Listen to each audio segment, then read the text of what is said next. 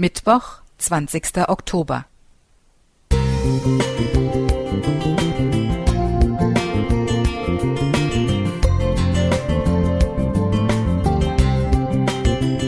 Ein kleiner Lichtblick für den Tag.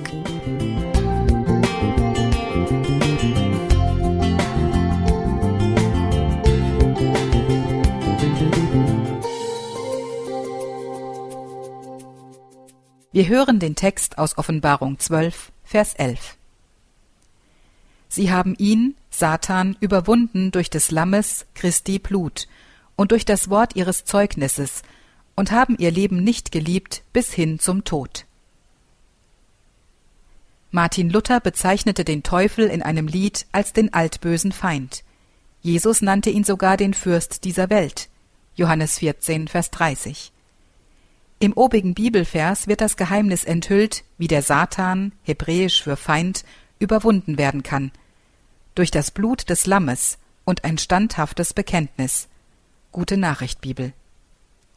Satan hatte in alttestamentlicher Zeit offensichtlich noch Zugang zum himmlischen Rat, wie Hiob 1 bis 2 zeigt. Sein Hinauswurf aus dem Himmel konnte nach der Kreuzigung Christi ohne Risiko geschehen, weil Satan sein Wesen, ein Lügner und Mörder von Anfang an zu sein, Johannes 8, Vers 44, durch seine Bestrebungen, Gottes Sohn töten zu lassen, endgültig offenbart hatte.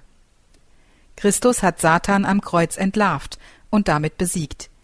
Er hat sein Erlösungswerk vollbracht und ihn aus dem Himmel verbannt, wie er es seinen Jüngern angekündigt hatte. Johannes 12, Vers 31, vergleiche Lukas 10, Vers 18. Nun gab es bei den Engeln im Himmel keine Zweifel mehr an der Rechtmäßigkeit des Rauswurfs Satans und seiner Anhänger unter den Engeln.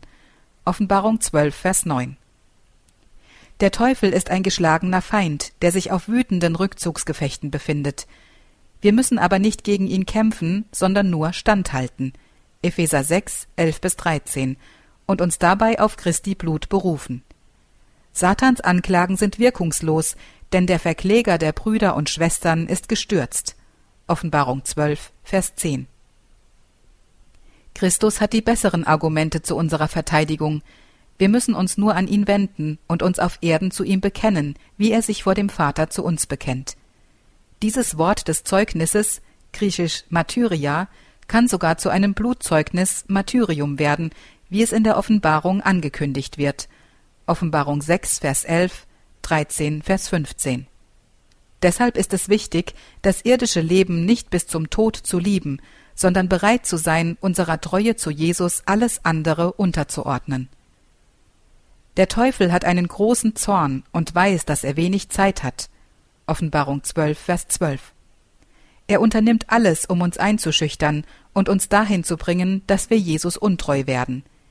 Er will die Liebe Gottes und die Macht der Erlösungstat Christi in unserem Denken verdunkeln.